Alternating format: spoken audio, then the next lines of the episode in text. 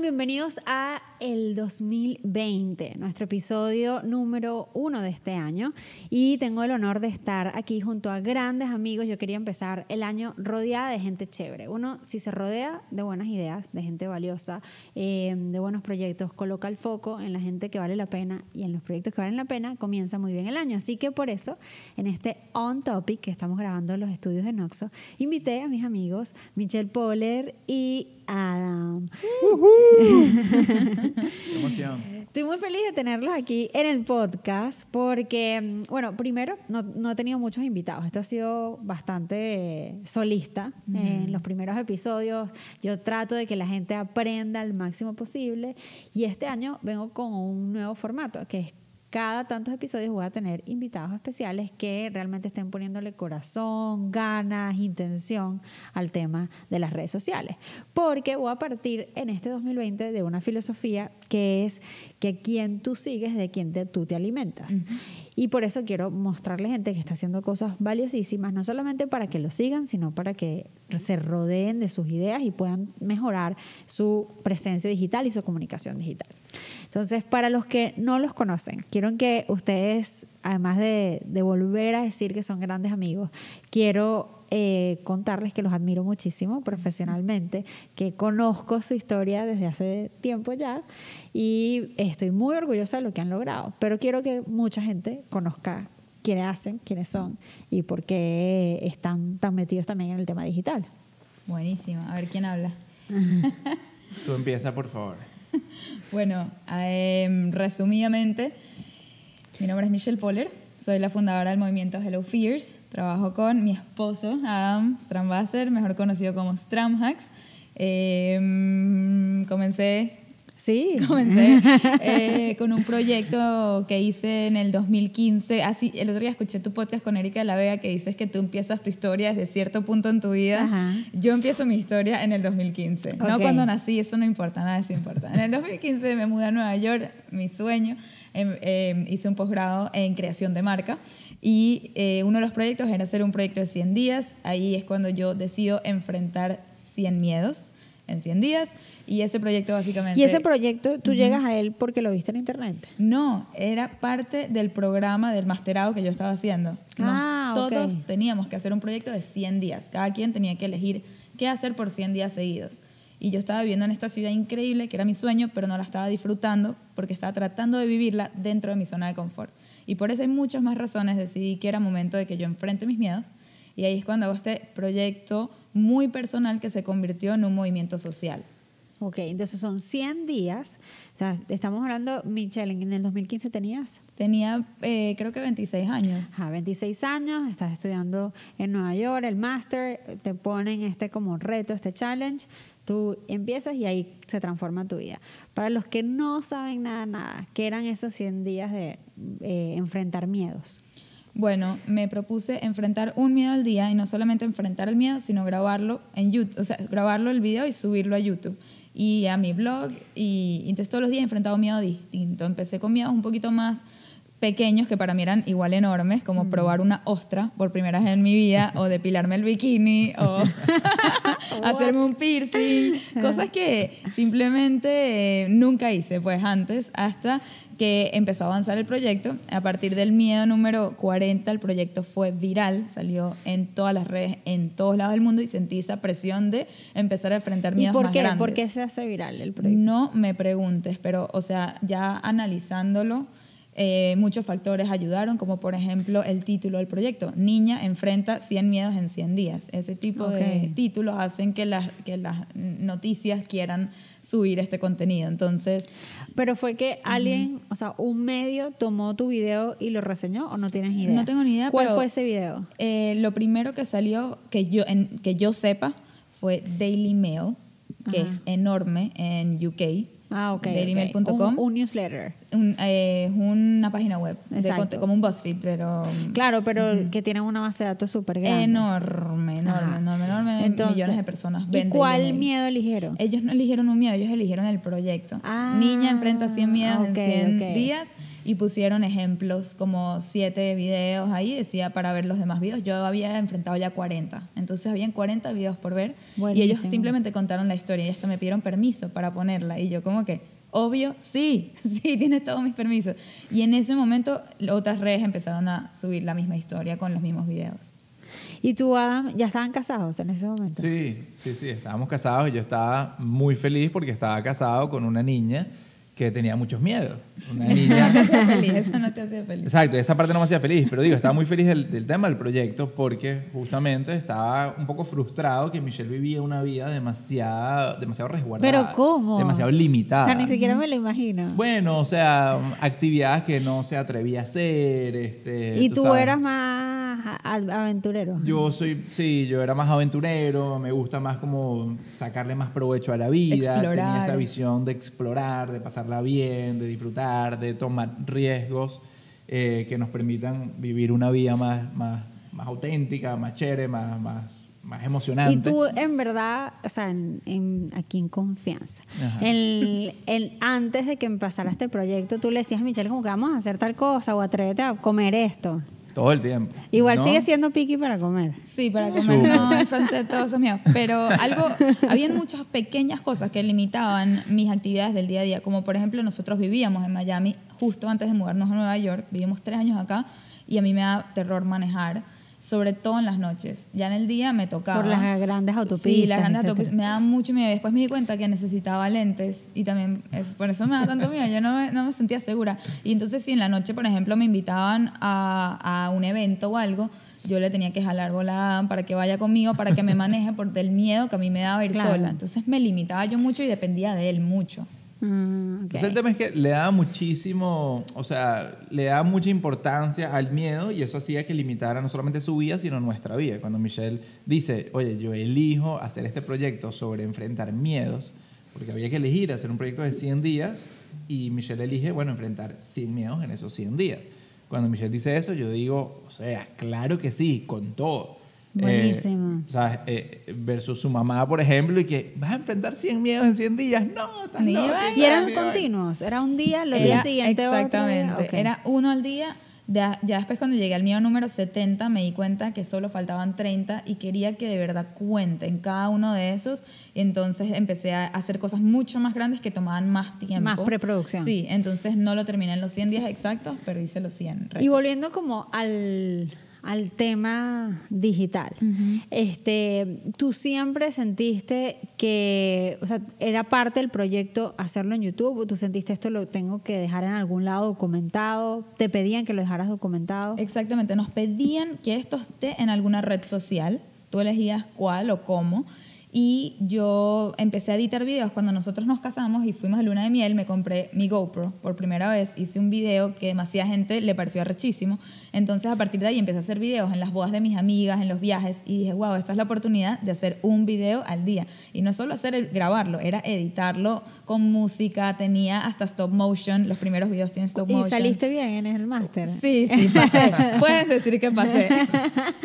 y saben lo que cambió, o sea, la gente del máster está consciente de cómo Sí, cambió eso en tu vida. Ellos me traen todos los años cuando hablan del proyecto de los 100 días, quieren que yo le hable a los estudiantes, que yo escuche todas las ideas y les dé mi feedback, que les diga cómo puede ese proyecto también ir viral. Ellos siempre desde el Buenísimo, principio te dicen, encanta. quiero que los proyectos vayan viral, pero ellos viral se imaginaban que salgas en tres websites de diseño.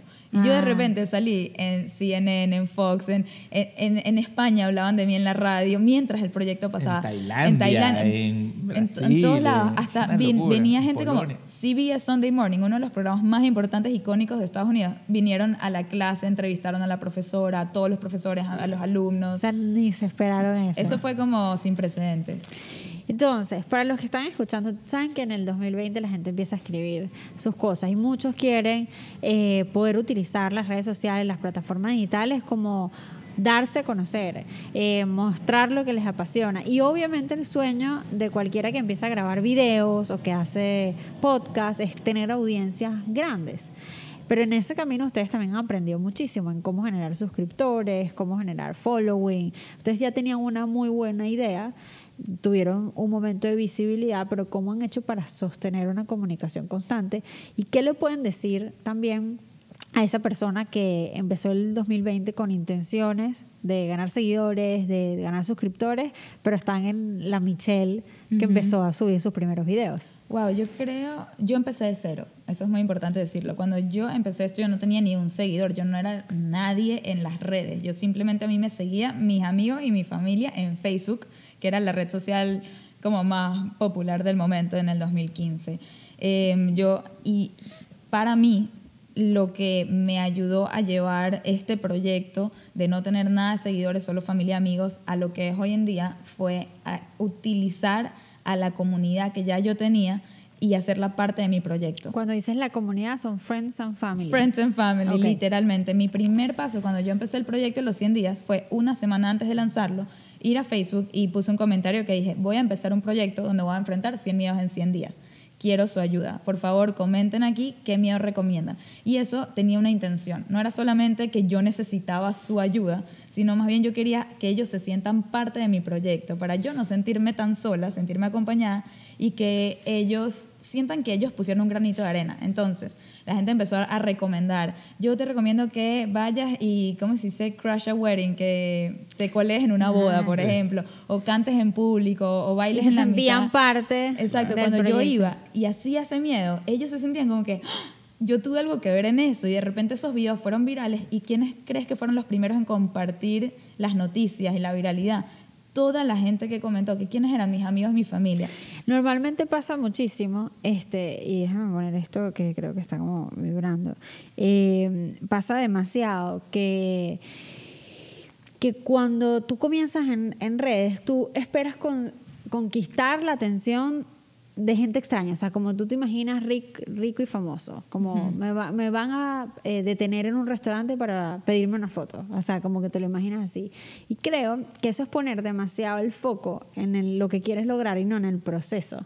Y por eso me gusta mucho eh, On Topic como, como ir a entender cuál ha sido el proceso. Y siempre nos dicen, mira, nuestros amigos familiares, o sea, mi primera comunidad es la comunidad más importante, porque atendiendo esa comunidad se genera el boca a boca que ha existido toda la vida y ahí eh, comienza a crecer. Cuando, después de que ya empiezan los videos como a hacerse más viral, ¿tú tenías presencia fuerte en otras plataformas? La primera plataforma donde tuve presencia muy fuerte fue YouTube.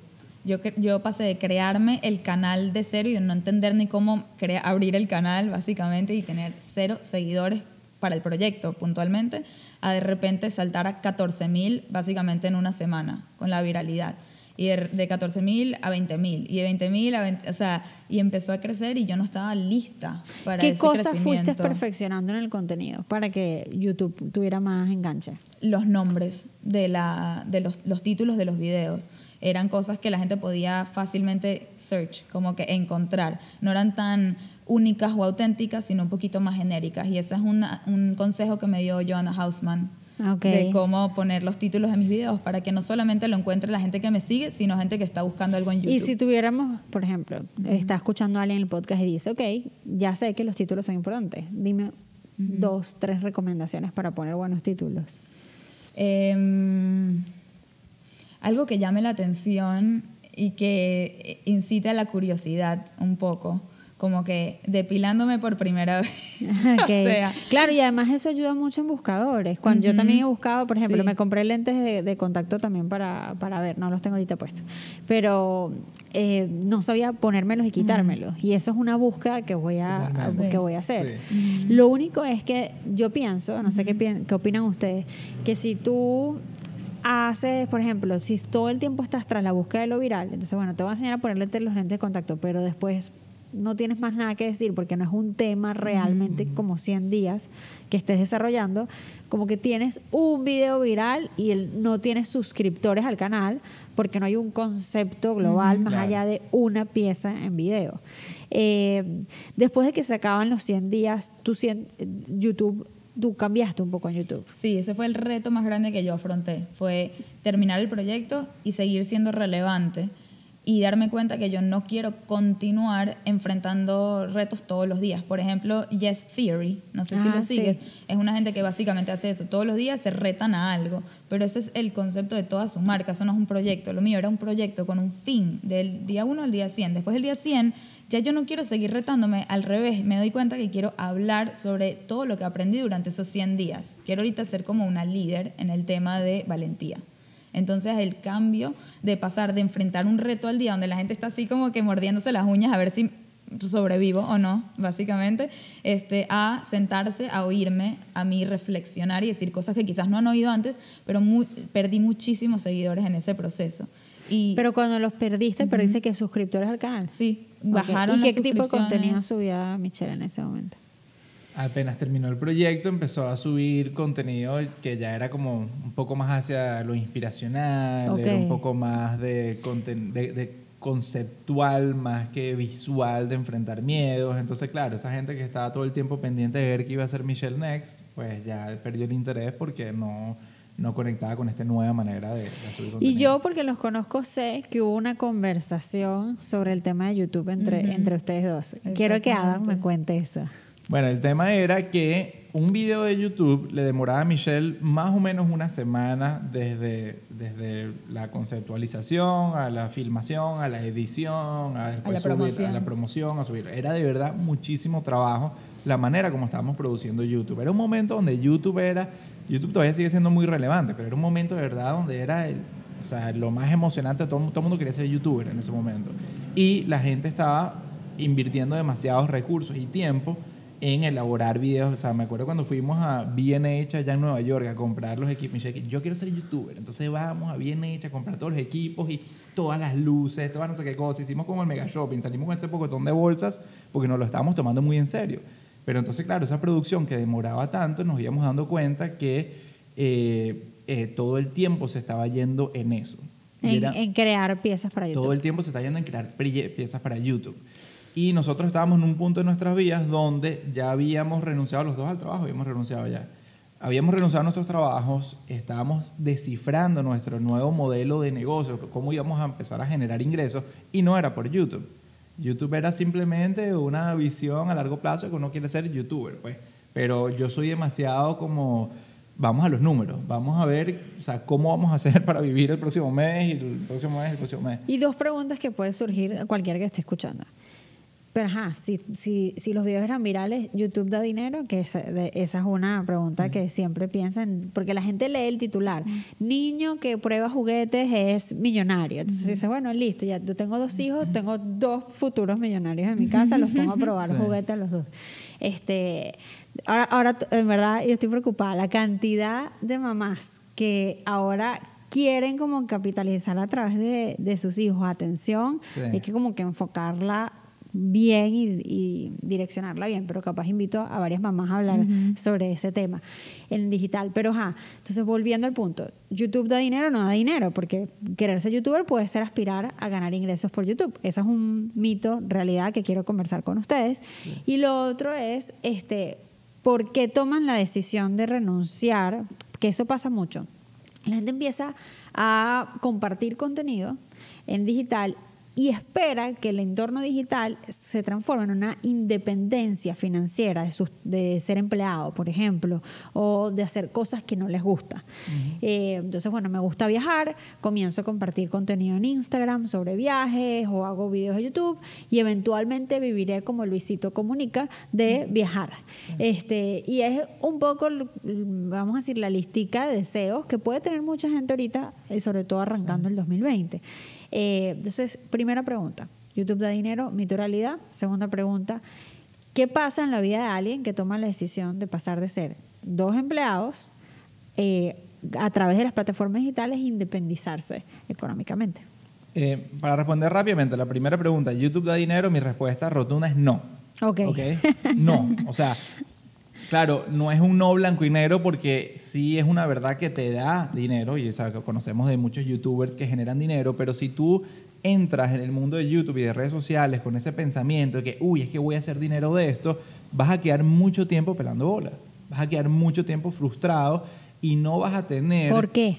vas a quedar frustrado porque para poder amasar los, eh, los números necesarios para que ese dinero sea algo significativo en tu vida, tienes que pegarla del techo. Sí, O sea, tienes, millones de views. tienes que realmente es como que ser, el béisbol da dinero. Yo te diría, no a menos que sea grandes ligas. Y Claro. ve a ver tú cómo llegas a ser grandes ligas, ¿entiendes? Sí. Entonces, eh, sí, claro que da dinero, la gente se metió ahí, pero muchísima gente está en ligas menores, en ligas, no sé, independientes, no sé qué cosa, que más o menos le da para sobrevivir.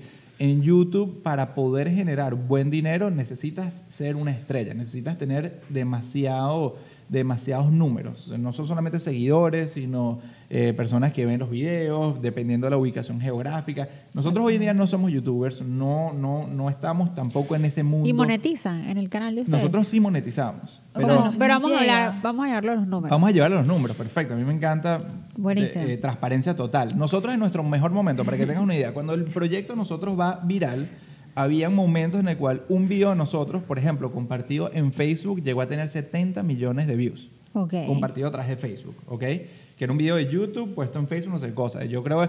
doy Pero ese- en el, en el fanpage de, En el- de, de No. Hello Fears fue- o de otra fue, persona. fue persona. personas populares que lo compartían. Pero Ok. doy, un, do- doy, digamos, números importantes para que la gente vea que el nombre de nosotros, el proyecto de, de, de Michelle en ese momento, de 100 días, estaba haciendo muy, tenía mucha exposición. O sea, estaba de verdad en 70 millones de ojos, o, o- o por lo menos lo que decía Facebook.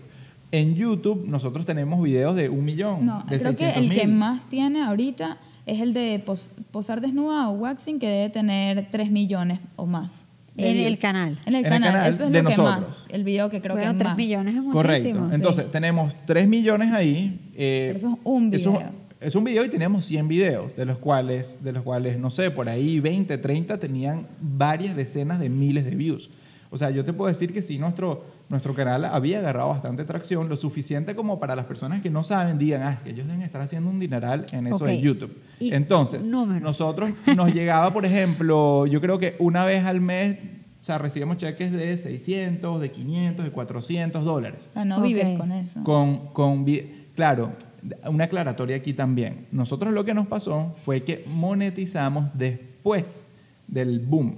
No porque sabíamos. nosotros no sabíamos de este, de este mundo. de activar que se pueda monetizar. Nosotros estamos haciendo YouTube para documentar la experiencia de Michelle. Nunca nos imaginamos que esto iba a ser viral. Cuando la cosa va viral ¡ra! y los videos se disparan en números, nosotros como que, wow, clic al botón de monetizar. O sea, ni siquiera sabíamos que era una opción, pero empezamos a meternos en el mundo de YouTube tal y tal y a los dos días fue que nos enteramos de que, wow, hay un botón ahí que dice monetizar. Por ahí perdimos miles de dólares por no haber Yo había sacado el cálculo en ese el momento, había sacado el cálculo en ese momento y creo que era, podíamos haber perdido entre 6 mil a 10 mil dólares, ponte, en no haber podido monetizar eso. Entonces, ¿es dinero? Sí, yo no quiero decir que 6 mil a 10 mil dólares es dinero, sí es dinero, pero ese fue nuestro momento de más explosión viral. Y eh, siguen monetizando con el canal. Nosotros seguimos monetizando, a mí me llegan... Bueno, pero es un ingreso pasivo que tienen ahí. Sí, pero te digo, ver, o sea, a mí me llega, no sé, como 125, 160 dólares cada mes, ponte. Ok. Entonces, ¿entiendes? Por videos viejos. Claro, por videos viejos. Nosotros no seguimos haciendo YouTube en este momento y hay videos viejos que todavía han tenido mucha atracción porque la gente lo sigue buscando, como es el de posar desnuda. Hay gente que quiere buscar esas cosas, no sé. O, o depilarse el bikini. Hay gente que quiere buscar esas cosas. Obviamente, YouTube tiene ese mundo dark que, que bueno, que nos Ahí da. está la clave, hagan da la ya saben que tienen futuro. eh, por ejemplo, abren un Patreon y monetizan. Michelle conferen- en conferencia vestida o desnuda. Entonces ves la conferencia desnuda y es una conferencia distinta. Quizás Bueno, puede ser viral. hablando de las Eso sería romper un miedo. o sea, dar una sí, conferencia desnuda. en pelotas. Sí. No, no des ideas, ¿viste? Ahorita, se que pensando. enfrenta miedo. Pero hay que yo estar súper en forma, porque si no es. No, porque el miedo es hacerlo sin estar en forma. No, no, no. Claro, no es posible. claro. Pero ahorita que sacas las conferencias, eso creo que va a, la otra, a tu otra pregunta de Sí. por qué renunciamos. No, ajá, entonces renuncian, exacto, renuncian al trabajo. Entonces, bueno, ya sabemos, para rompamos corazones al principio del 2020 y, y las ilusiones. Quiero, quiero terminar con, para ese, eso- ese punto lo quiero terminar simplemente diciéndole a la gente que no se metan en ninguna red social, no se metan en algo esperando que van a vivir de eso, van a hacer dinero. Métete porque va a apoyar a tu negocio existente, a tu concepto, a tu idea que tienes en este momento. Una causa. a una causa, o sea, esto tiene que ser más como pollo. Si de repente te das cuenta que la cosa está booming y lo puedes monetizar, chévere, que ese sea un ingreso adicional a tu modelo de negocio principal. Ok. Después puede ser que la cosa se dispare y se termine siendo su negocio principal, como le pasan a los youtubers, los instagramers heavy. Pero, pero que no se metan con ese pensamiento, porque es que se van a frustrar y se van a, van a renunciar a ese sueño, a esa idea muy pronto. Ok, y entonces vamos con la pregunta número dos. Eh, ustedes renuncian a sus trabajos, entonces imagínense, al principio de año que tanta gente dice, ya estoy cansada de ser empleada, yo soy súper buena en repostería, soy súper bueno en haciendo skating, cualquier cantidad de pasiones y hobbies y cosas que la gente tiene que quisiera dedicarse a eso, ¿por qué si no están monetizando en YouTube? Eh, deciden vamos a renunciar y qué van a hacer después. Eh, bueno, nosotros decidimos renunciar no por la viralidad de las redes, sino porque cuando nos dimos cuenta que compartir este mensaje, es decir, darle un formato a todo el tema de los 100 miedos, darle un formato a, la idea de inspirar a gente a enfrentar sus miedos y ponerlo en una conferencia, nosotros, nuestro primer intento de hacer esto fue el miedo número 100, que fue hablar en TED. Entonces, En las cuando- charlas TED. En las charlas TED. Entonces, cuando Michelle da su primer TEDx Talk en Houston y, y nos damos cuenta que hay eh, mucho interés por recibir este contenido de eh, cómo superar sus miedos, cómo ser más valiente en el trabajo, en la vida personal y no sé qué cosa, nos damos cuenta que eso puede ser vendible a organizaciones, a compañías en el formato de conferencia. Entonces nosotros ahí entendimos que había un modelo de negocio que era simplemente hacer dinero de charlas. Y ahí es cuando nosotros decidimos renunciar. Ok, y cuando ustedes ven esa oportunidad de, de negocio, lo descubren en TED, pero tú no tenías ni idea del mundo del speaking. Cero, no de tenemos hablar. nada de idea. ¿Y cómo, proye- cómo proyectar? Tú que eres tan cuidadoso con me el encanta, dinero. Me encanta que me ¿Cómo? preguntes eso. Ajá, por Sí, eso. La gente dice, ah, pero ¿cómo te atreviste a saltar al vacío así de esa manera y a, y a tomar ese riesgo? Y la verdad es que no fue así, pero nosotros hacemos el miedo número 100, entendemos que eso es un mundo y yo no renuncio sino hasta nueve meses después de eso. Ok.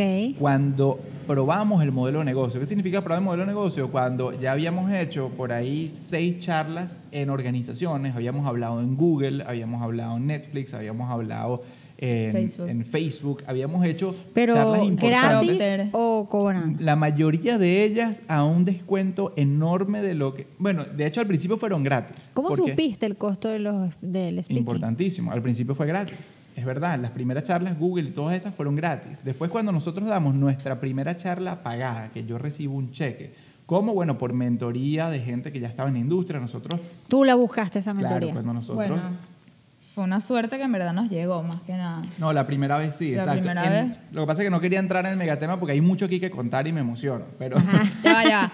Si quieren más de esto, en nuestro podcast. sí, Hasta hay mucha más historia, Ahí exacto. está toda la historia, exactamente paso a paso, cómo llegamos a esto. Pero el resumen, para seguir hablando aquí de las redes on topic. Sí, no, 100% desde el avión, vayan, escuchen ese podcast para que entiendan todo lo que estamos hablando aquí. Eh, pero eh, cuando nosotros estamos haciendo la charla TED, a mí se me acerca de, de backstage, mientras Michelle está en el escenario dando su charla, se me acerca una persona que es un professional keynote speaker. Ese es su trabajo. Y me dice, ah, ¿tú sabías que Michelle pudiera hacer esto como trabajo, tiempo, o sea, que esto es un tremendo negocio? Y si logran posicionar ese mensaje que ella está dando en este momento para corporaciones y para colegios y para organizaciones, pueden hacer buen dinero de esto. Y ahí es cuando se nos abre la mente a nosotros y empezamos a meternos mucho más en ese mundo. Él fue nuestro primer mentor y después ahí empezamos nosotros proactivamente a buscar esa mentoría, porque eso es lo que uno ¿Y tiene que hacer. pagaban por esas mentorías al principio? Al principio no, tuvimos la suerte que esta persona nos las dio de, de- de pura bondad y Él nos lo, dijo- y lo otro fue... Ya él nos dijo cuánto cobrar y todo. O sea, él nos dijo, puedes Sí. empezar. Él tuvo una llamada con nosotros donde nos dijo cómo empezar. Ok. Correcto. Ok, entonces, vieron a través de lo mismo que estaban creando con el proyecto una oportunidad del el mundo de las conferencias, eh, reciben el, el primer cheque y cómo proyectas ahí, porque como tú dices, ok, ahora voy a tener... Eh, ¿Cómo busco tantas conferencias? Claro. ¿Cómo vi- vivimos los dos? Porque en una casa, una cosa hubiese sido que tú te hubieses quedado en tu trabajo tradicional, por, por decirlo de alguna forma, y Michelle hubiese dedicado a ser conferencista. ¿Ustedes se imaginan un universo donde eso hubiese pasado? Desde el principio, desde la primera conferencia, Adam vino conmigo y nunca de- no vino conmigo. O sea, siempre íbamos juntos y él Oh. seguía en su trabajo. Entonces él tenía que pedir todo el tiempo y que vacaciones, ¿sabes? Hasta que se acabaron sus dos semanas de vacaciones, usó los días de sickness que le dan, de enfermedad, usó los días de holiday, usó todos los días y, mis- y llegó un punto que me dijo, ok, Michelle, me van a votar o tengo que yo renunciar o tienes que empezar a viajar tú sola. Y, pero ya en ese punto, cuando ya llegó, ya habíamos dado conferencias pagas, ya, ya habíamos visto que esto sí funciona, que la gente sí paga, queda contenta, nos recomiendan, nos vuelven a contratar y ahí ya teníamos pautada unas cuantas conferencias para el futuro y ahí es cuando Adam toma la decisión. Yo, yo quiero aportar otro momento de transparencia total. Yo tengo un screenshot en mi celular con mi monto en la cuenta de banco en un momento dado y lo que nos quedaban eran 900 dólares, ¿ver? Cuando nosotros habíamos decidido renunciar los dos al trabajo, pero teníamos ya contratos, teníamos ya eh, pautados, o sea, teníamos ya organizados ciertas charlas a futuro que yo sabía que nos iba a permitir salir de esa, de, esa catástrofe financiera en la que estábamos y salir a flote. Y en ese momento es que nosotros, a pesar de la situación precaria, porque vivir en Nueva York con la cuenta de banco 900 dólares no te dan los números. O sea, es una situación sumamente renta. Y tú precaria. venías además del mundo de las inversiones también, ¿no? Y veníamos Ajá, correcto. pero exacto. Entonces yo creo que ahí, a pesar de que pueda ser muy planificado este, con respecto a la vida financiera de ustedes dos y que para ti eso es un tema fundamental, lo sé porque o sea, es un amigo que habla de eso y además es súper interesante escucharlo porque lo lleva a un, un nivel muy fácil de digerir. Pero mm, también en el mundo de las inversiones tú sabes que si no arriesgas, no, no vas a verle nunca frutos porque vives en, un- en, en una comodidad que no necesariamente es, es prosperidad. Claro. Entonces, eh, mm, qué bueno saber que, que tú llegaste a ese momento en el que viste 900 dólares, pero estabas seguro en lo que estabas invirtiendo. Correcto. Tu Bueno, seguridad sí. estaba en, no, ya yo, yo esta inversión la, la, la tengo asegurada Sí. por un intangible que todavía no ha llegado, pero que está por llegar. Yo dije, Vero, yo dije, eh, cuando yo estaba trabajando a tiempo completo en mi, en mi trabajo de finanzas y a tiempo completo, después de 6 a 2 de la mañana en, en despegar el negocio junto con Michelle, yo dije, oye, si nosotros hemos podido hacer esta charla de, Google, esa charla de Microsoft, esa charla de eh, las otras que empezaron a ser pagadas a través de otras agencias, si yo pude aportar de tiempo medio, digamos, o sea, solamente después de las 6 de la tarde a ese proyecto que ya empezaba a despegar, yo aposté en nosotros y dije, si yo renuncio por completo y me dedico desde la mañana a salir a buscar más charlas, a salir a hacer que esto en verdad sí sea consistente y podamos vivir de este mundo, esa fue la apuesta que yo hice. Pero solamente lo hice cuando ya sabía que habíamos podido hacerlo mientras estábamos a tiempo parcial, a tiempo medio. Y ahí es cuando hablas con Michelle y le dices, está buenísimo todo el proyecto de YouTube y el tiempo y dedicación que te exige YouTube, pero nos vamos a dedicar a esto. Y ahí es cuando tú, Michelle, ves el valor de diversificar el tema de las redes. Sí, de ahí es cuando entiendo que Instagram me puede servir mucho mejor a mí más que YouTube, porque YouTube me demora una semana subir un video.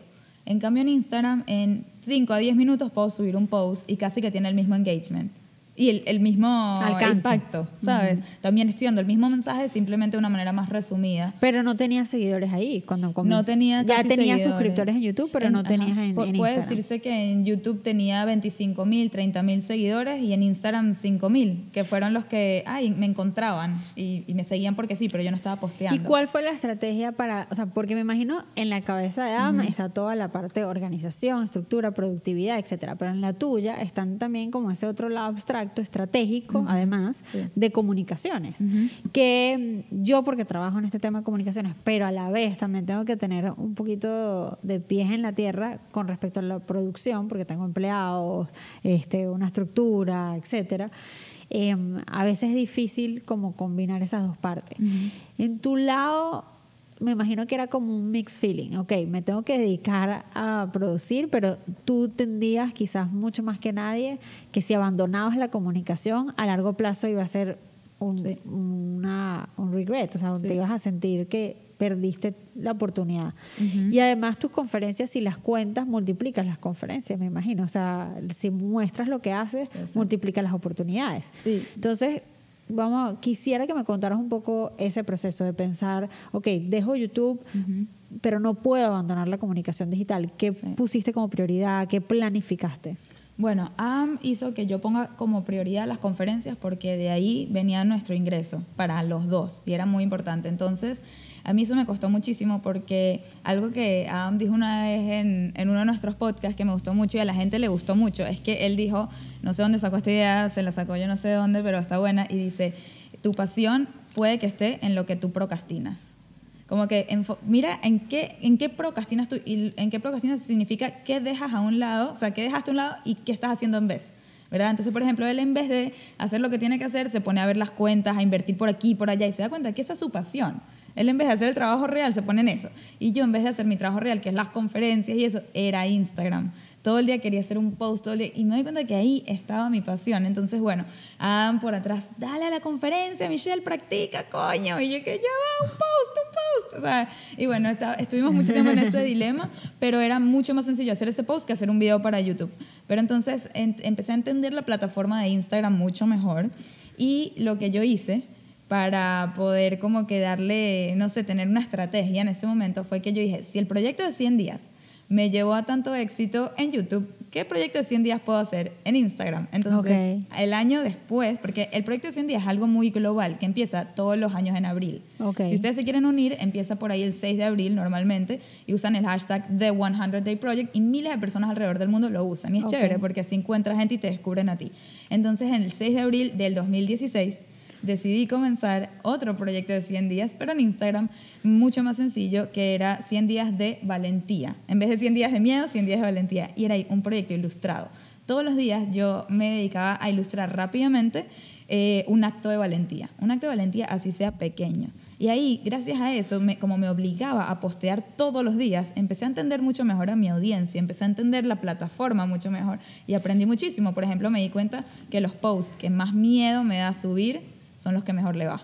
Ok, pero ¿por qué te da miedo subir esos posts? Bueno, porque me estoy exponiendo de una manera, porque estoy poniendo un punto de vista controversial, porque puede herir a alguien, o, pero sé que puede beneficiar a muchas personas. O sea, esos posts controversiales me di cuenta que son los que más pegan con mi audiencia. Mi audiencia me sigue porque quieren un poco más de ese contenido, un poquito más controversial, que los ayude a cuestionarse.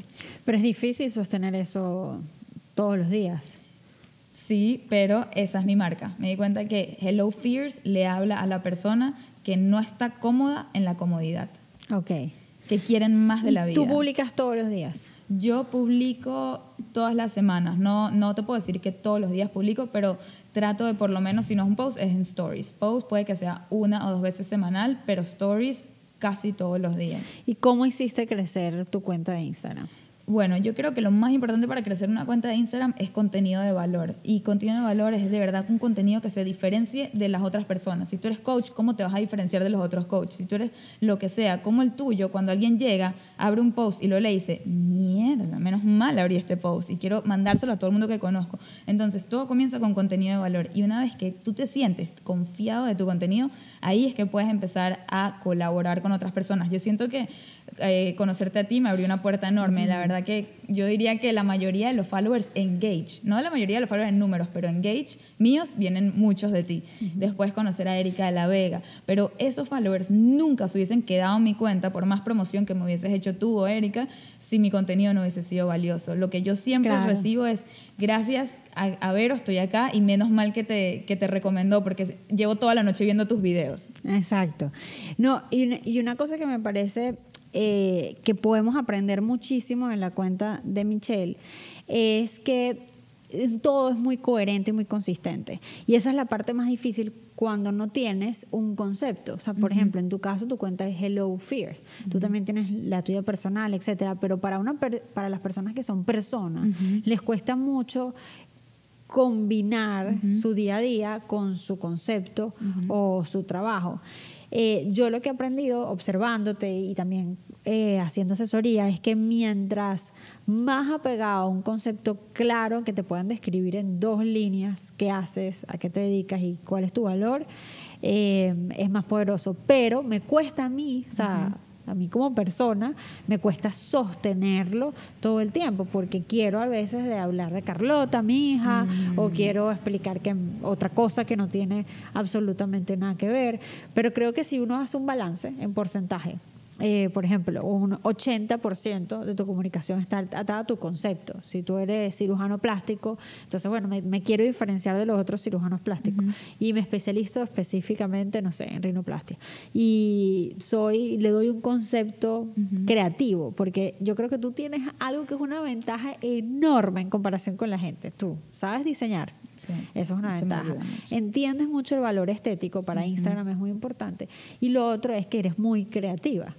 Adam, tú que necesariamente no eres diseñador, no tienes necesariamente el nivel creativo, los colores, el consumo de contenido constante de Michelle.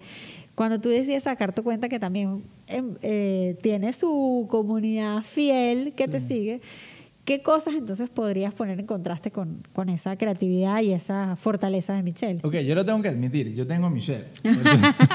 Michelle me enseñó demasiado cuando yo empecé con, con el tema de publicar mi propio contenido en Instagram. Y era, o sea, mi idea era compartir hacks, ¿no? Era trucos de vida para eh, ahorrar mejor, para viajar más, para producir más, para vivir mejor en, en líneas generales. Entonces, yo decidí empezar a compartir mis truquitos de vida y lo mío era muy enfocado no tanto en lo visual, sino en el copy, o sea, En el tono. en el- en el tono, muy importante, y en el valor de verdad del, del truco que iba a compartir.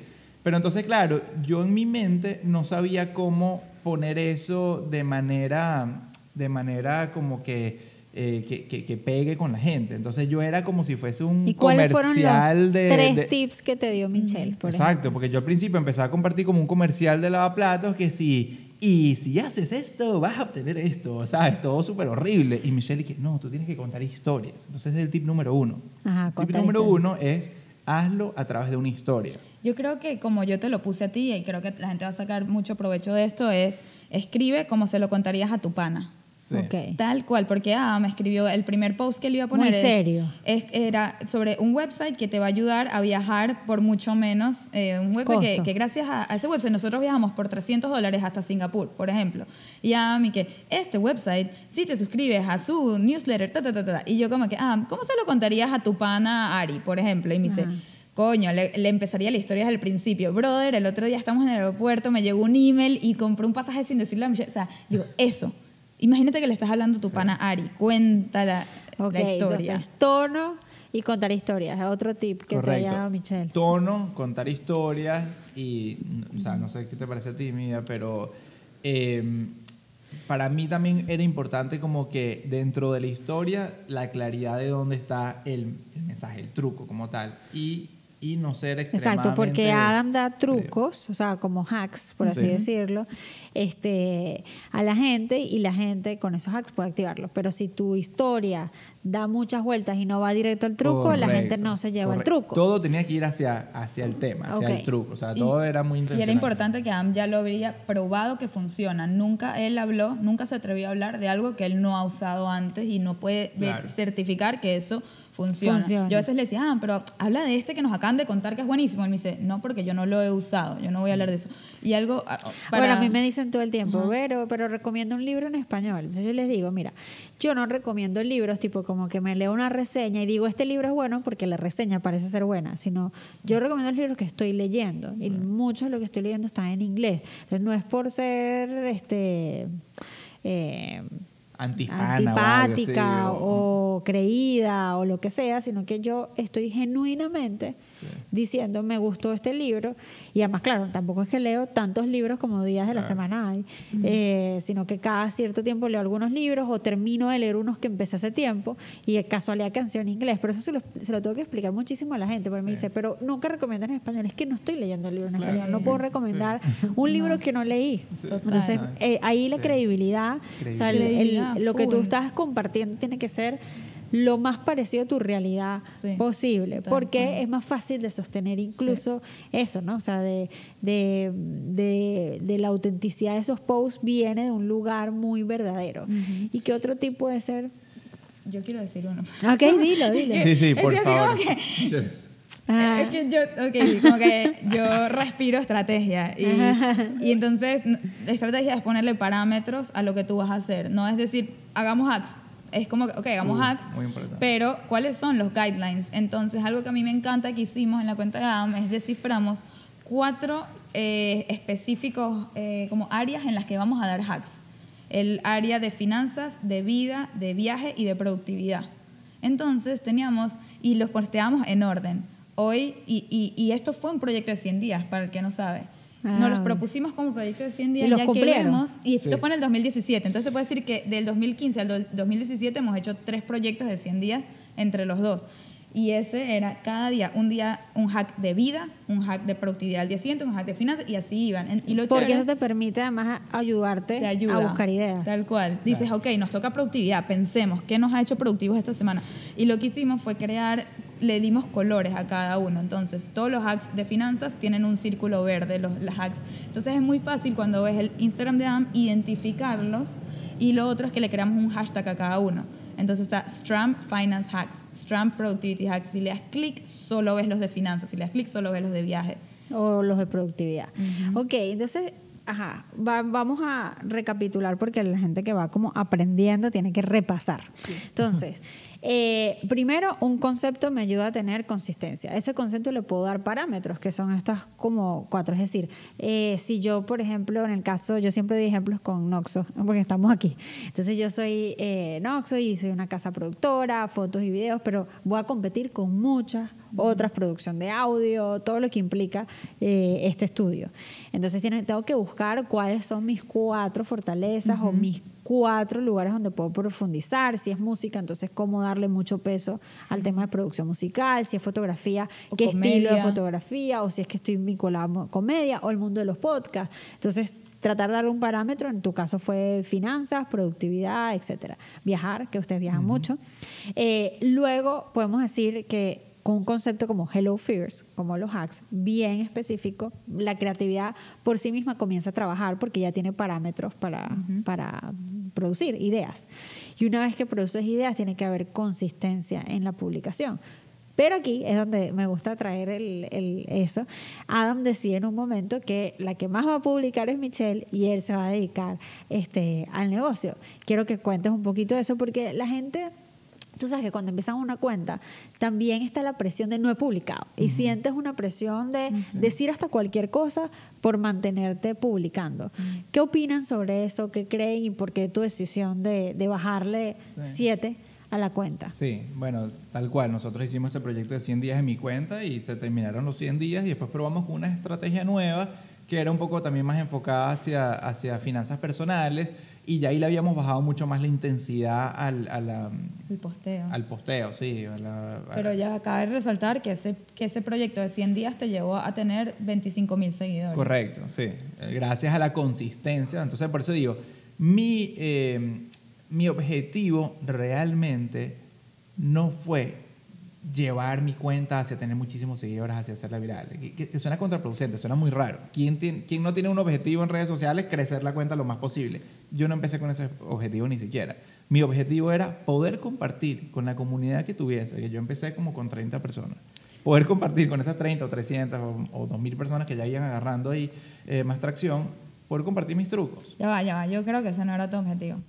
Yo creo que tu objetivo fue descubrirte a ti mismo. Muy bien. De ahí comienza Stramhacks. De- Es verdad, ese fue mi objetivo, Michelle dio en el clavo, ese fue mi objetivo más de raíz. Mi objetivo de raíz fue un tema de autodescubrimiento identidad, y identidad. Y bueno, una vez que yo digo, quiero descubrir mi identidad, el objetivo de la, de la estrategia de cuenta, digamos, era eso de compartir trucos con esa gente, no era subir muchísimas personas. Entonces, ya que mi objetivo no era eso, cuando sacaban eso de los 100 días, y yo entonces empiezo a darle un twist, bueno, ahorita lo que quiero es ayudar con finanzas y eso, un poco más, eh, más relajado con el posteo, y bueno, y lo hice hasta cierto punto, pero me doy cuenta que a mí, Ibero, no me nacía de la misma manera como le nace a Michelle el tema de las redes sociales. A mí no me nace, yo no me levanto todos los días y que, uy, tengo ¿Y algo qué le que... vamos a decir a la gente que no le nace? Hay Bueno. muchísima Ajá. gente. Sí, entonces, entonces justamente, para mí era muy importante que las cosas que posteara sean genuinas, sean cosas de valor. Yo no puedo tolerar postear por postear. Entonces yo prefiero irme eh, en, un, en un periodo de silencio a no postear, a postear Por publicar. Sí. Entonces, nosotros ahorita, justamente en mi cuenta, yo he pasado dos meses de lo que yo he llamado mi propia des- desintoxicación social de Instagram, de posteo más que nada, porque en stories sí hemos estado más o, menos, más o menos presentes eh, en mi cuenta de Stramhacks. Eh, a nivel de posteo, sigo, continúo en eso, porque hasta que yo no encuentre una, una real razón, un real propósito, yo soy demasiado intencional, Vero. Entonces, hasta que yo no esté demasiado sincerado y claro conmigo mismo de por qué quiero hacer algo y dónde está el valor y cómo lo voy a hacer, no, no me voy a meter en eso. Cuando era el 100, los 100 días estaba claro, los 100 días. Cuando era después empezar a compartir de esta manera eh, más cosas hacia finanzas, era eso. Ahorita ya estamos dando con esa estrategia nueva que va a venir con el nuevo contenido que vamos a colocar ahí, pero, pero justamente no he tenido ni miedo, ni, ni, ni regret, ni mucha preocupación con el tema de haber ido silenciado, aunque va en contra de lo que cualquier persona te diría, en contra de lo que tú mismo pensarías, tú misma pensarías, porque porque se apega a mis valores. Yo creo que eso es algo muy importante también, es identificar cuáles son los valores de uno. Si tu valor es la consistencia y tu valor es, este, eh, no sé, la acción, la consistencia, qué sé yo, entonces tú pondrías por encima la consistencia que cualquier otra cosa. Mi valor es la genuinidad, la transparencia y la libertad. Si yo me siento que yo estoy siendo preso de una cuenta de Instagram, no lo voy a hacer.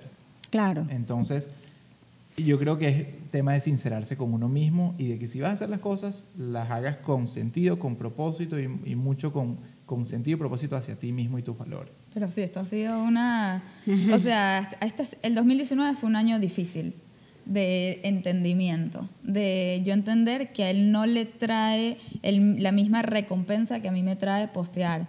Él postea y se asusta entre más followers tiene, entre más likes tiene. Y yo, ah, tienes likes en este post. Y él dice, ay no, demasiada gente lo vio. ¿Sabes, sabes que- sabes que a mí me pasa eso? También, no, puedo Sí, es súper loco. O sea, cuando salió eh, la entrevista con Erika, que es una entrevista súper linda, yo no la compartía. Yo decía, Erika va a pensar que es que no me gusta este episodio, o sea, que, que no lo disfruté, que no la pasé bien y nada que ver. En verdad fue una entrevista espectacular, el, el proyecto de Erika es bellísimo, pero es que hablaba mucho de cosas que usualmente yo no publico y que yo no cuento. Entonces me daba, mientras más, yo decía, ojalá tenga 10.000 views. En Máximo. que entre los números de Erika es un número chiquito, normal, o sea, llegó a gente, pero me, me gusta ser underdog, o sea, como que de alguna manera es como, mi trabajo es conocido, pero no es famoso. O sea, me- el- el- el quedarme en entre los conocidos, como que estoy chévere, o sea, este es el fruto de mi trabajo, pero no necesito la fama para sentir nada.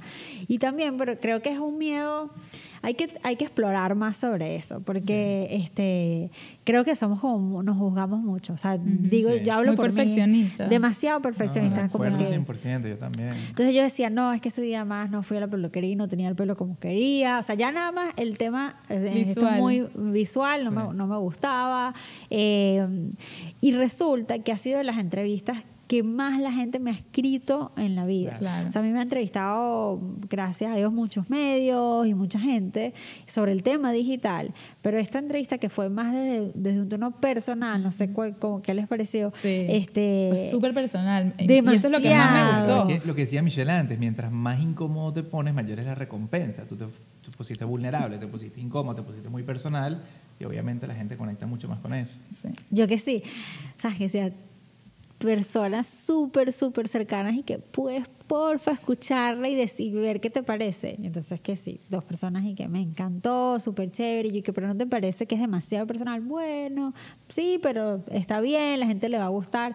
Y en verdad lo que ha pasado es que la gente, cuando algo es tan genuino, como estábamos hablando, eh, la respuesta ha sido muy, muy positiva. Me siento súper identificada, me cambió la, la, la, la perspectiva que tenía de ti, etcétera. Entonces, yo soy como Adam. eh, me, me es incómodo exponerme tanto, pero tú, Michelle, o sea, te encanta. Me encanta. Yo, o sea, yo algo que, que, que dije, nosotros hicimos todo un podcast que me encantaría que tú oigas sobre contenido y sobre autenticidad.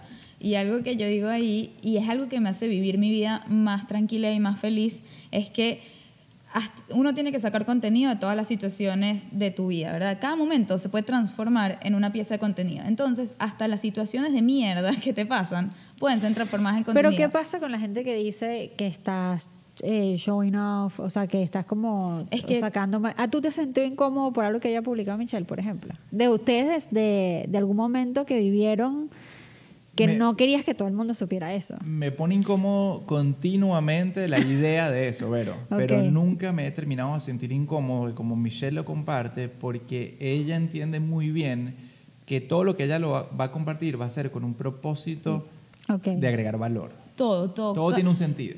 Todo. No vas a compartir por compartir nunca. De hecho, yo por eso separé mis cuentas. Está Michelle Poller, yo no quiero que nadie me siga ahí. O sea, ahí muestro es comida, viajes, cosas súper banales. Como que, y yo no quiero ni, cada vez que esa cuenta aumenta, me recha. Yo no, ¿por qué no van a la otra? Hello Fears es donde yo todo lo que comparto tiene un propósito. Y por eso digo, si, uno- si pasaste una situación de mierda y eso te creó contenido, valió la pena la situación de mierda. O sea, lo peor que te puede ¿Y pasar te en ha generado problemas familiares o algo con tal Gracias cosa? a Dios no he ganado problemas ni con mis amigas ni con mi familia y eso que he posteado cosas que podrían molestar Bueno. o incomodar. ¿sí? Bueno, ha generado inconvenientes con clientes, por ejemplo. Ah. Una, una conferencia no va bien y Michelle es muy, su valor principal es, uno de los valores principales es la transparencia, es la honestidad, ¿no? Sí.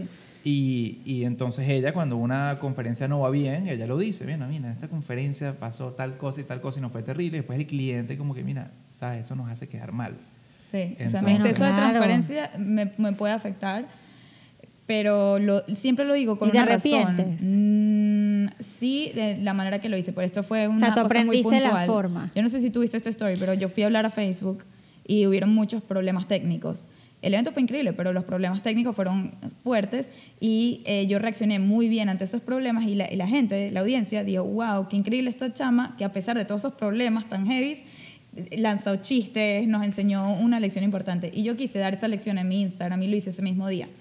Y entonces Facebook se molestó por eso y me di cuenta que podía haberlo hecho tres días después y decir que fue un cliente y no tener que decir que fue Facebook. Ok. Pero, la- pero todo lo hice con una lección, no fue para quejarme, no fue para quejarme, fue para decir, "La- los inconvenientes pasan y todos están como tú reaccionas a ellos.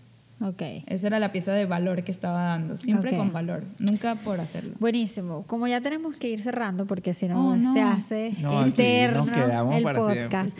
Quiero ir rapidito que repasemos varias cosas. Eh, YouTube, ¿tú piensas que es una plataforma valiosa para quién?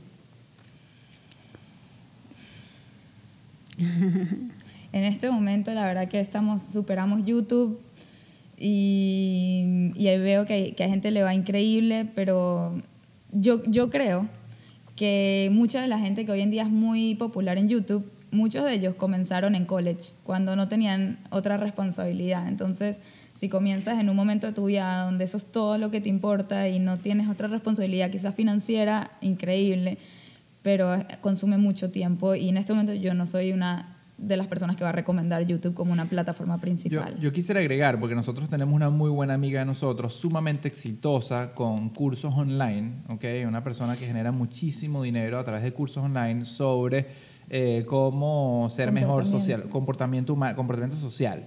Y ella utiliza muchísimo YouTube para eh, recaudar leads para su curso. ¿Y cómo, qué es lo que hace? Simplemente hace videos educativos sobre aspectos sociales. Hey, cómo, cómo, cómo, Cómo levantarte perform a mejor, alguien. o cómo performar mejor en una reunión de trabajo, cómo eh, este, dar la mano correctamente, todas estas cosas y eso le genera mucha atracción. Entonces, si tú encuentras cómo eso apoya a tu negocio, claro que YouTube tiene muchísimo valor. Ok, me encanta. Instagram. Eh, ¿Para quién es y qué recomendación 2020, ya que ha pasado un tiempo de Instagram, das? Yo recomiendo Instagram para la creación de marca personal y hasta cualquier otra marca que tú tengas, convertirla muy en, en tu voz. O sea, da- me parece que marca, pero principalmente marca personal, me parece una eh, plataforma espectacular para mostrar tu real, quién eres tú. O sea, tu real ¿Y self. qué otros aspectos digitales han, han contemplado para darle mayor rentabilidad al negocio? Pues ya hablamos de YouTube, ya hablamos de Instagram, base de datos. eh, Sí, bueno. él está- Michelle No. está diciendo un secreto en la Sí, sí, el, secre- el secreto es básicamente, bueno, lo que nosotros hemos hecho es justamente hacer nuestro propio podcast que nos ha ayudado muchísimo también. Creo que esto que estamos haciendo tiene un valor enorme eh, que en el mercado hispano más que nada empieza a cobrar más y más relevancia. Entonces nosotros nos ha funcionado muy bien hacer desde el avión, que es el podcast de nosotros en español. Y, y yo todo el tiempo estoy tratando de ver cómo no se nos va los vagones de oportunidades. Entonces yo hasta le he dicho a Michelle, yo creo que estamos muy tempranos todavía, pero que exploremos, por ejemplo, TikTok, a ver si es algo donde eh, podemos encontrar alguna manera de eh, meter nuestro contenido y nuestra relevancia hacia un mercado más este, Gen Z. ¿Y Este, cuánto impacto eh, tienen en lo que hace el tema digital? Hoy Eh, en día, hoy en día mucho. O sea, cuánto impacto tiene, tiene lo que hace el tema digital es algo que yo le daba mucho menos valor antes cuando me enfocaba únicamente en conferencia, conferencia, conferencia. Y hoy en día el- la parte digital se ha convertido mucho en una prueba social, en un, en un músculo de reputación. ¿no? Ok, Entonces, cuando tú logras construir una comunidad, credibilidad. Cuando tú credibilidad. logras, sí, eso se llama social proof. ¿no? Cuando tú logras construir una comunidad en- a través de las redes sociales, que es lo que te permite hacer eso, eh, ya después entonces nosotros que damos conferencias se nos percibe como gente más importante en las conferencias porque tiene mayor seguimiento, mayor impacto y nos ha ayudado en todo lo que queramos hacer. Queremos hacer eventos, hicimos ahorita unos eventos en vivo en Latinoamérica y gracias a las redes llenamos eh, 300 anfiteatros de más de personas. 300 personas. Buenísimo.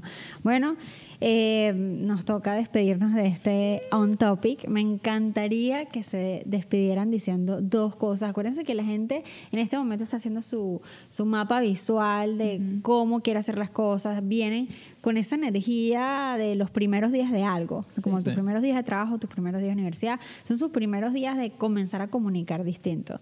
Me encantaría que le dijeran dos cosas cada uno a todas esas personas que, bueno, uno, tienen miedo de, de compartir, eso es súper importante. Eh, y dos, sienten también que es una pérdida de tiempo, que me encanta por eso la combinación de ustedes en este episodio, porque no quiero perder tiempo, mi, mi tiempo tiene que ser productivo y por tu, la- y por tu otro lado es sigue tu corazón, enfrenta los miedos, no, no tiene nada de malo darle tu voz al mundo y te va a traer muchos beneficios. Ustedes son la combinación de esas dos cosas y son las preguntas más frecuentes que hay en el tema digital. ¿Qué cosas les recomendaría a cada uno en su perspectiva? Bueno, una, déjame pensar, pero una de mis perspectivas es la siguiente. Uno no tiene que ser el más experto de un tema para hablar de ese tema. Uno solamente tiene que saber más que un grupo de gente. Entonces, eso ayuda con el síndrome del impostor, porque cuando tú te apasiona, por ejemplo, comer bien en casa y te da, tienes la idea de crear una cuenta donde vas a dar eh, advice de cómo comer mejor en casa, pero dices, ¿para qué? Si ya hay gente que sabe más que yo, yo en verdad lo hago de hobby, yo no estudié nutrición y tal. Estoy segura que tú sabes más que yo, por ejemplo, que yo como fatal en casa. Entonces, a mí me encantaría seguirte a ti, aunque tú no seas la más, más, más, más experta, tú sabes más que yo. Entonces, ese pensamiento creo que ayuda mucho a la gente a decir, es verdad, no tengo que ser la mejor de todas. Adam, y, y eso me salió mucho con Adam. Adam decía, pero es que yo no soy el mejor en finanzas personales. Y yo, Adam, sabes tanto más que la mayoría, o sea, que la gente que te sigue, que la gente que nos rodea, que vas a beneficiar a un gentío, así tú no seas el más gurú de todos. Y eso creo que ayuda con el síndrome del impostor. Esa es una. Y la otra cosa es, les, lo- lo- los quiero retar a que cuando escriban un post, lo escriban primero para ellos mismos.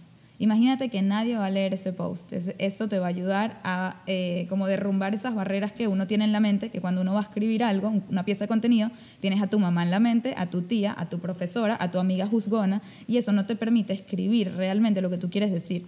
Entonces mi reto es, escribe el post como si solo tú lo fueras a leer. ¿Qué en Me verdad encanta. quieres decir? Y después puedes ir filtrando poquito a poquito, pero empieza de esa manera, sin filtros.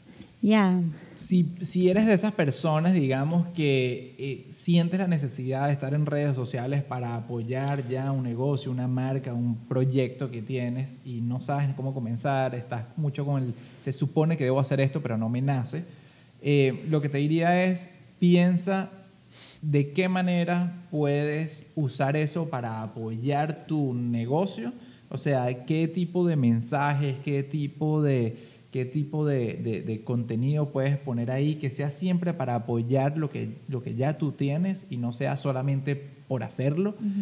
Así no sea de manera tan consistente, o así sea una vez a la semana, piensa cómo eso te va a poder apoyar muy intencional. Entonces, intencionalidad, número uno.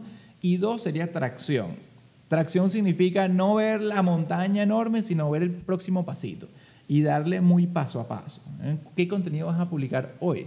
Después, una vez que lo haces, bueno, poco a poco, ¿qué contenido vas a publicar mañana o la próxima semana? y un poco bajarse el estrés que uno se mete con respecto a eso cuando no nos nace. Es así, me encantan sus recomendaciones y yo para cerrar voy a dar la última, más quiero decirles que miren, este, me puse este suéter hoy que eh, me lo regaló Michelle hace cuando dio su primera conferencia en Miami. Eh, ¿Qué dice? ¿Qué dice que no leo? Brave ah, girls do it best. Las chicas valientes lo hacen mejor. Este, y bueno, nada, me lo puse específicamente para la entrevista de hoy porque creo que parte de lo que hace a Michelle increíble y a Adam todavía más increíble por haber apostado de una manera tan generosa a un proyecto conjunto, eh, yo creo que es, el espíritu de colaboración. Y creo que ahí nosotros hicimos mucho match.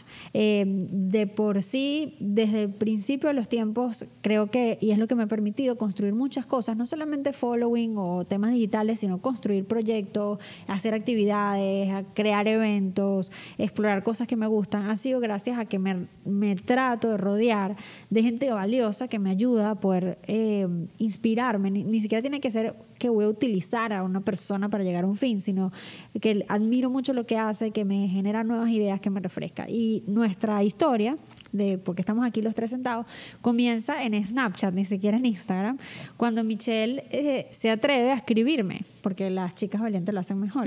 Y este, empezamos a conversar, además yo estaba en el diplomado este de, de- de Harvard que hice en la escuela de negocios, y de repente comencé a tener una relación con una persona que pensábamos bastante similar sobre muchas cosas y me gustaba lo que hacía y es lo que dice, ella ya de por sí tenía un valor propio, que al conectar conmigo con una persona completamente extraña en redes, podríamos tener como personas en común, pero eso lo fuimos descubriendo con el tiempo, que si Cheezer, Michael, o sea, mucha gente que, que tenemos alrededor, pero en verdad fue un mensaje directo y una respuesta a ese mensaje directo. Entonces, yo los invito en este 2020 a que revisen bien de quiénes se van a rodear, de quién van a consumir contenido.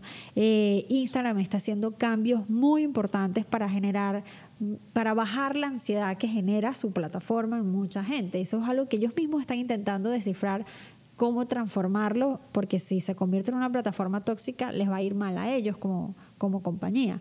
Entonces, pero al final no es Instagram el que hace que la gente se sienta ansiosa, sino las decisiones también de esas personas, a quienes siguen y a quienes escuchan y de quienes se rodean. Entonces, para este 2020, sobre todo en el tema digital, creo que la colaboración es... eh, tiene que ser algo que ustedes quieran conseguir, pero tiene que venir obviamente desde la genuinidad, que hablan desde hacerlo genuino y hacerlo transparente, y desde un tema también de, de ser valiente y empezar a explorar gente con la que nunca hablas y conectar y quizás terminen como nosotros, no sé, cinco o cuatro años después, sentados como amigos en una mesa tratando de hacer un podcast que le agregue valor a la gente y creciendo un montón, porque cuando yo te conocí estabas súper empezando en el tema de, la- de las conferencias, acabas de, de- de renunciar y hacer tu proyecto, etcétera. Entonces, en verdad, ahorita que ha pasado todo esto, que creo que las dos también nos hemos transform- transformado mucho, hemos hecho más cosas.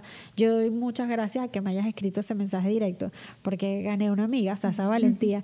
Y también me siento bien de yo tener la apertura de responder y compartir eh, de 100%. forma generosa. Así que eh, creo que eso es lo que le podemos dejar nosotros Sí. tres como si amigos. tuviera vino, brindaría por las redes sociales. Sí, pero podemos hacer puñito. Este, y bueno, nada, nos escuchamos en otro capítulo de On Topic. Estoy súper feliz de estar de regreso en mi casa, Noxo Studio, junto a Jeff, a Nina, a todo el equipo. Y estoy agradecidísima con ustedes que se hayan tomado un tiempo en la agenda para venir a otro capítulo de On Topic. Chao.